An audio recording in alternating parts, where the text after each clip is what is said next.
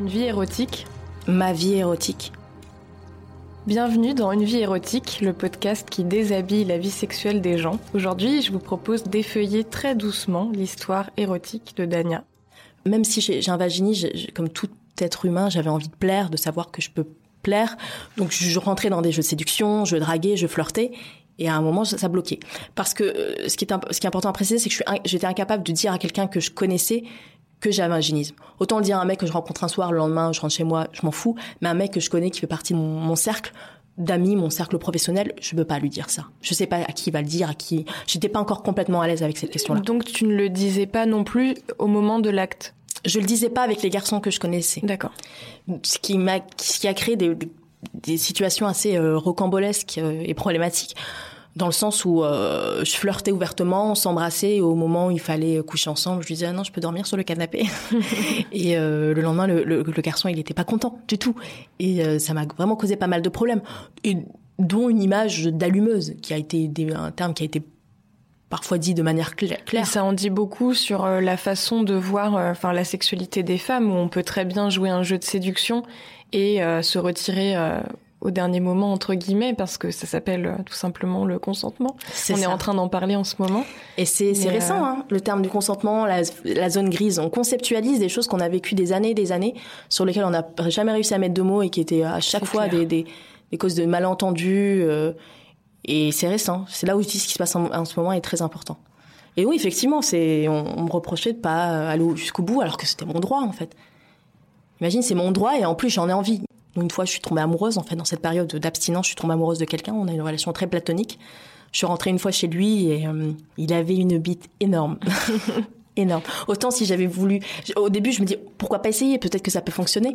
Et en fait j'ai vu sa bite et j'ai dit en fait non ça va pas fonctionner, surtout pas avec ça. Et on a commencé les préliminaires parce que j'en avais vraiment envie, j'avais vraiment envie d'embrasser et, de caresser ce garçon. Et ensuite il arrive un moment où j'ai dit stop. Bon là on va arrêter, je suis pas prête et j'ai fait la fille. Euh, ils appellent ça la fille halal. Ça vient de tout ce. Qu'est-ce que ça veut dire Ce vocabulaire autour de, de la beurette. Excusez-moi, je déteste ce terme, mais euh, c'est. Euh, il a pensé que je faisais ça par rapport à ma virginité, la peur de perdre ma virginité, ma famille, alors que j'avais dépassé ce ça depuis un petit moment. Enfin, dépassé physiquement non, mais dans ma tête, je l'avais dépassé. Et donc, je me suis fait passer pour cette fille-là. Oui, effectivement, tu sais, mes parents. Euh, j'ai quand même une éducation, même si. Donc, t'as joué le jeu, t'es rentré dans dans ce truc. Complètement joué le jeu, mais c'était ma seule manière de de pas le faire fuir en fait parce que lui aussi était d'origine euh, maghrébine. Si vraiment je pensais ça il pouvait le comprendre il pouvait le concevoir. Et surtout j'avais pas envie de le perdre. En plus c'était même pas mon type de mec mais j'étais vraiment tombée amoureuse de ce garçon. Et euh, j'avais vraiment pas envie de le perdre donc j'ai menti. Mais ça a pas fonctionné parce qu'il a pas voulu me revoir évidemment.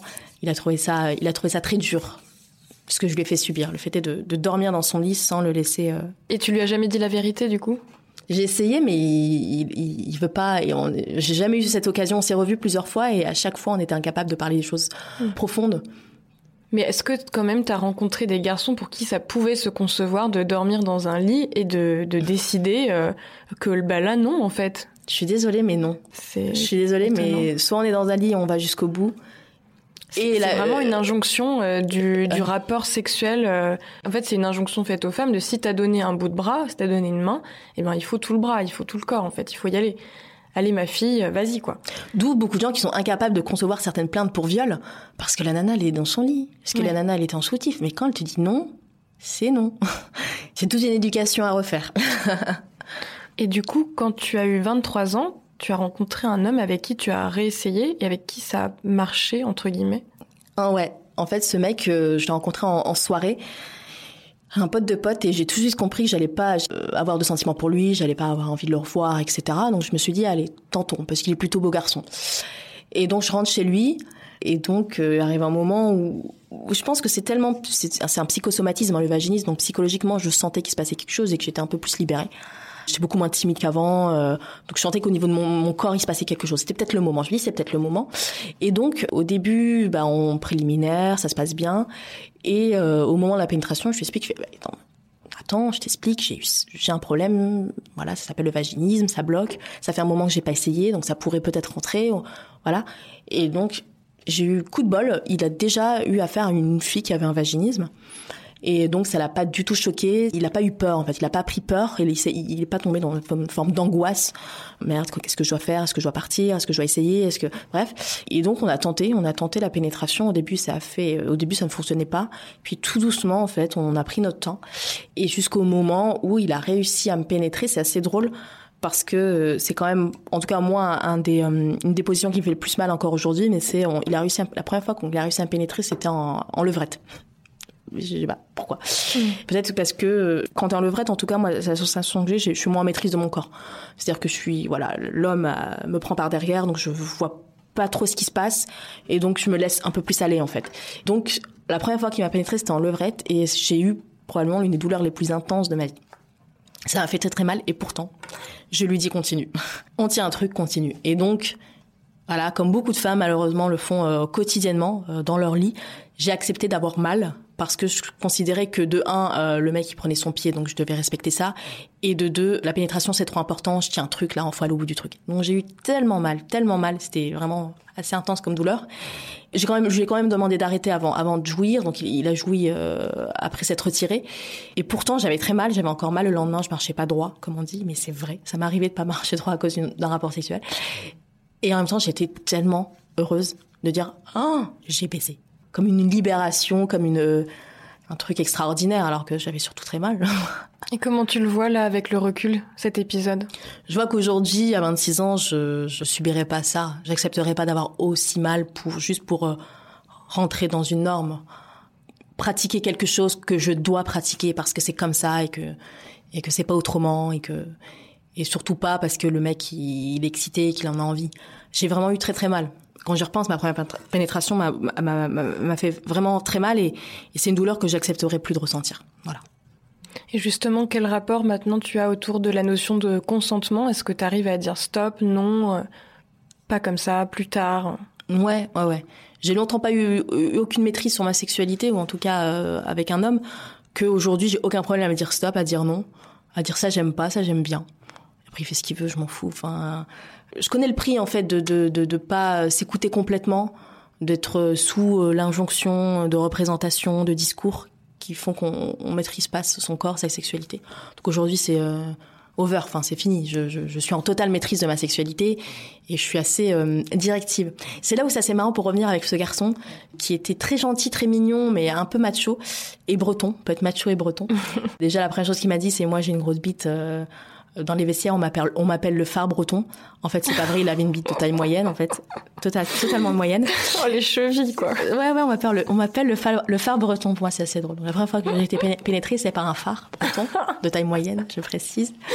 Et la deuxième chose, ce qu'il m'a dit, et je pense que c'était ça qui était complètement pervers, c'est que le fait est que j'ai un vaginisme l'a rassuré. Parce que je pense que je lui plaisais bien. Et le fait est que je rentre chez lui le premier soir, que je lui exprime le désir de rentrer chez lui. Ouais, j'ai envie. Tu veux que tu veux qu'on couche ensemble ce soir? Ouais, pourquoi pas Ça lui a fait un peu peur. Et il a osé me dire, en fait, t'es différente de l'image que tu veux donner de toi. Et je lui ai dit pardon, c'est-à-dire, bah là, le fait est que t'es un vaginiste, ça prouve que il m'a pas dit ça, hein, mais j'essaie d'interpréter ses propos. Ça prouve que t'as pas une vie sexuelle euh, très intense, très très très Parce abondante. Que le simple fait que t'exprimes ton simple consentement et désir en disant oui, je veux bien rentrer coucher avec toi, ça le tétanisait. Il disait oulala, c'est une bombe sexuelle atomique. Et donc il était flippé. Et le fait que tu lui dises j'ai un vaginisme et que t'aies une forme de vulnérabilité, ça le rassurait en disant ah oui, en fait finalement t'es pas si libéré que ça. Et il faisait le lien. Complètement. Et c'était ah ça qui était hallucinant, c'est que mon vaginisme le rassurait. Et je pense que ça s'est bien passé parce que ça l'a mis à l'aise, en fait, bizarrement, que j'ai un vaginisme. Ah, c'est une fille bien. il reprenait l'ascendant, peut-être C'est ça. Il reprenait complètement l'ascendant. Et c'est ça où c'est marrant de me dire que la première fois que j'ai fait l'amour avec un garçon, c'est un homme qui a été rassuré par mon vaginisme.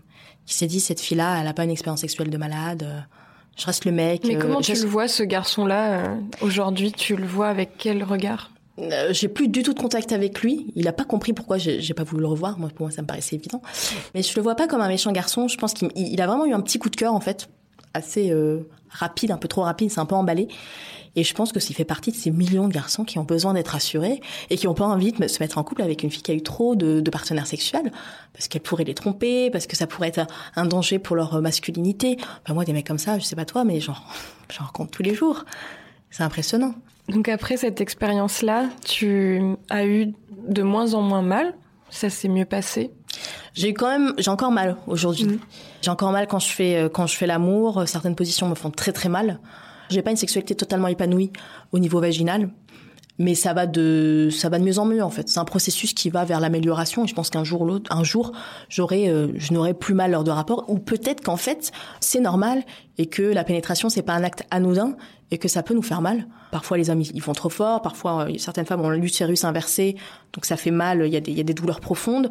Euh, certaines femmes ont le vagin sensible donc les les, les frictions là les c'est irritant. Peut-être que c'est normal d'avoir mal et que le mec se doit s'adapter. Moi je dois m'écouter et que le garçon doit s'adapter à, mon corps. Je sais pas, mais je sais en tout cas j'ai de moins en moins mal et quand même je commence aussi, il euh, faut le dire, à prendre mon pied lors de, de la pénétration vaginale. Je viens de loin. Petit à petit, euh, petit à petit, ouais, petit à petit, je commence à trouver ça agréable. Je n'ai jamais joui en, étant pénétré vaginalement et ça, je pense pas que c'est demain la veille que ça va arriver, mais en tout cas j'ai du plaisir.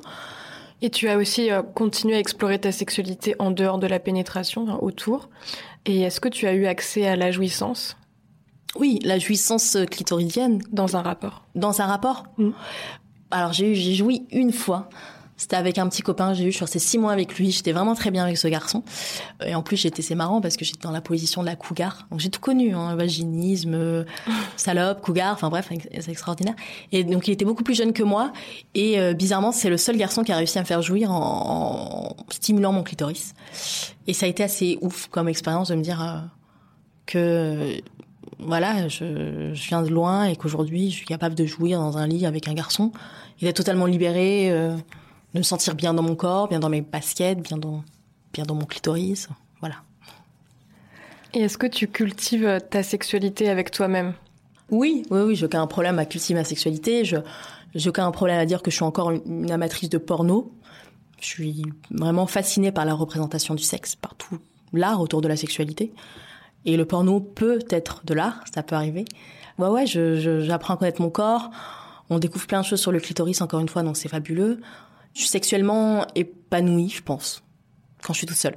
Avec un garçon, ça, je suis en voie de l'être, mais quand je suis work in progress. Work in progress. Ok. Et du coup, on en parlait au début, euh, les mouvements euh, MeToo, balance ton porc. Pour toi, est-ce que ça t'a fait revoir aussi euh, ta sexualité?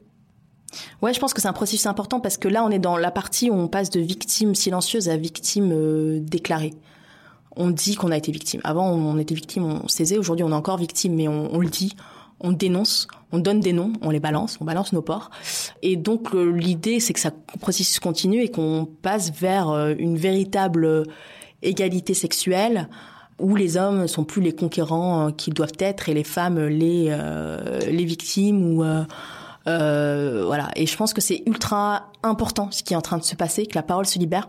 Il y a des dérives. Moi, je le pense parfois. Je j'aimerais que la justice soit un peu plus centrale dans, dans cette histoire mais n'empêche que c'est quand même un phénomène qui est plus que nécessaire en fait. C'est important et on se rend compte de l'ampleur du, du, problème. On se rend compte qu'on a tous connu une fille qui s'est fait harceler sexuellement, agressée, violée, et c'est dramatique. Moi, j'ai été, euh, je peux le dire, j'ai été militante à l'UNEF en, à la fin du mandat de Jean-Baptiste Prévost. Maintenant, on peut dire les noms, ça fait du bien. Donc quand moi j'étais euh, Certains des, protagonistes de cette histoire, je les ai rencontrés à l'UNEF, donc on rencontre aussi des gens formidables et des gens très respectueux à l'UNEF.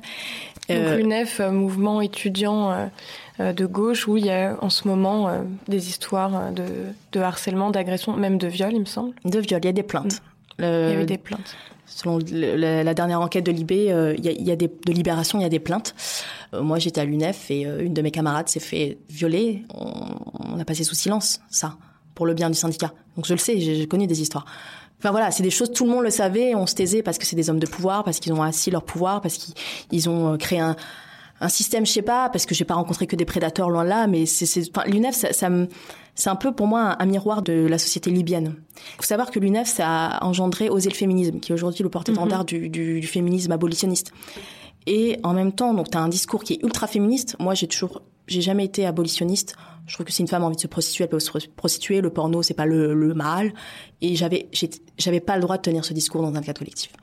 Donc mes présidents d'AGE, donc les présidents de ma section locale me disaient Dania, jamais tu ne dis que tu es euh, aujourd'hui on dirait aujourd'hui je dirais pro-sexe à l'époque je connaissais pas ce terme que tu es mhm. féministe pro-sexe mhm. parce que tu, tu te grilles Alors on m'empêche de dire que je suis féministe pro-sexe et en même temps on crée un système de prédation.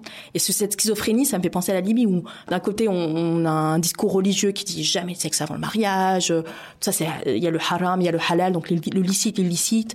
Et en même temps, euh, on regarde du porno comme ailleurs. Euh, les couples ils se rencontrent dans des voitures euh, pour faire l'amour et on passe par derrière parce que pour pas perdre sa virginité. Ou c'est mes cousines du bled qui m'ont appris à draguer en fait, vraiment enfin la drague, enfin par SMS, etc.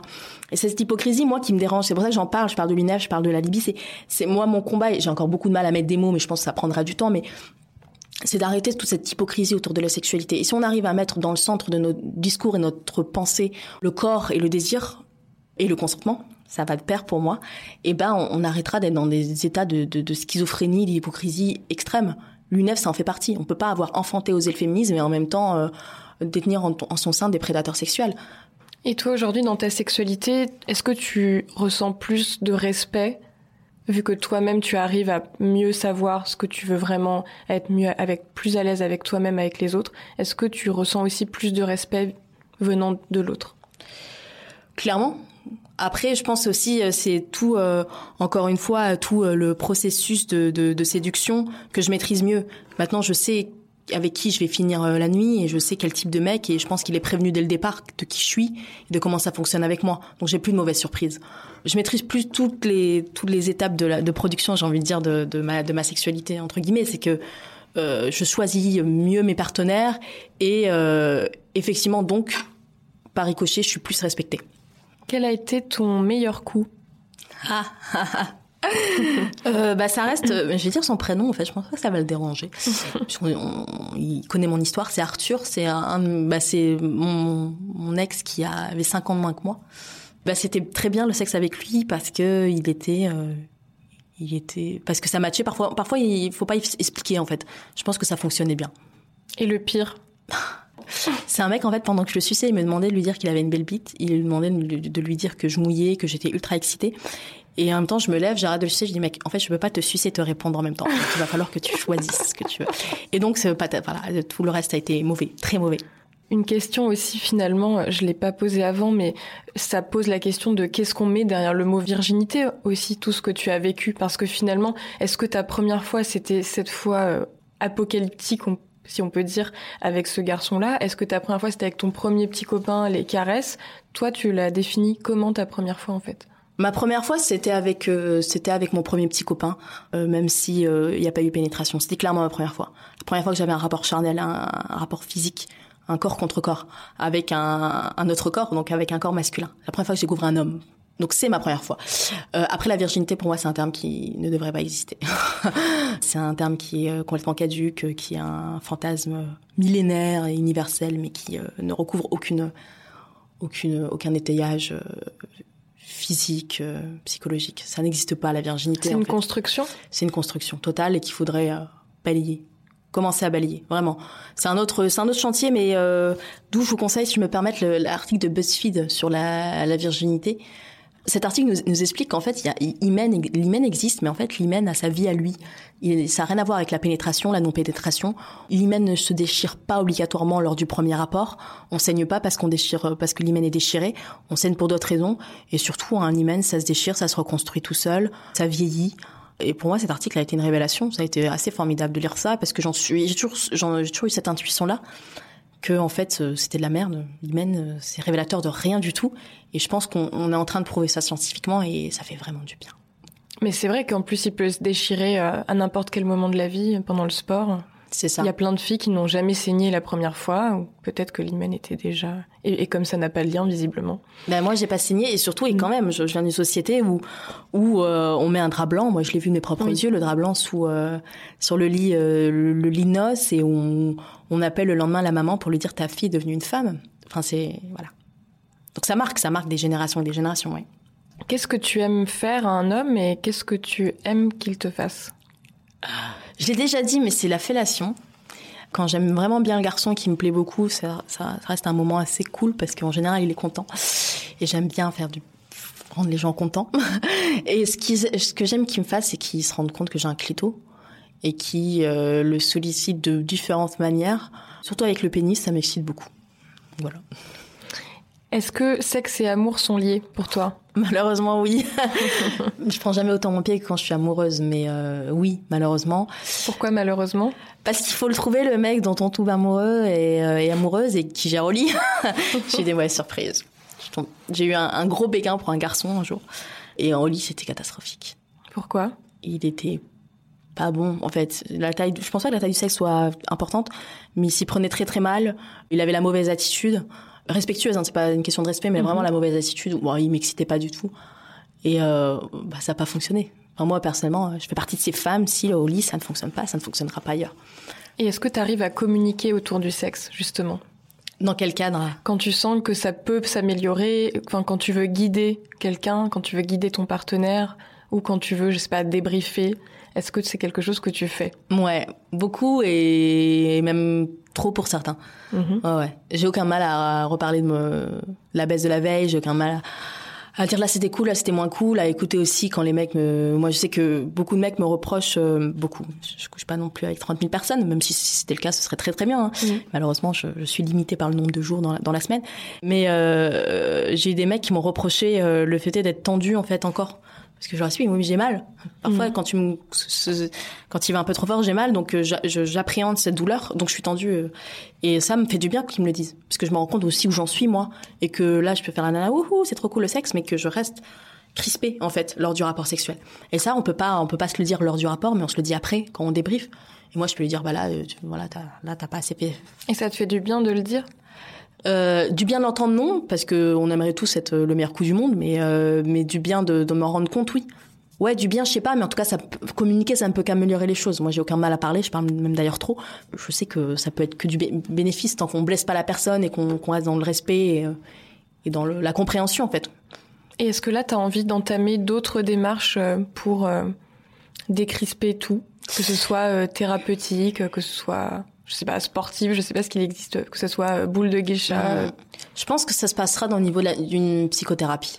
Je pense que la solution ultime, elle est là, parce que même là, je me rends compte que je suis incapable de mettre des mots sur pas mal de phases de ma vie.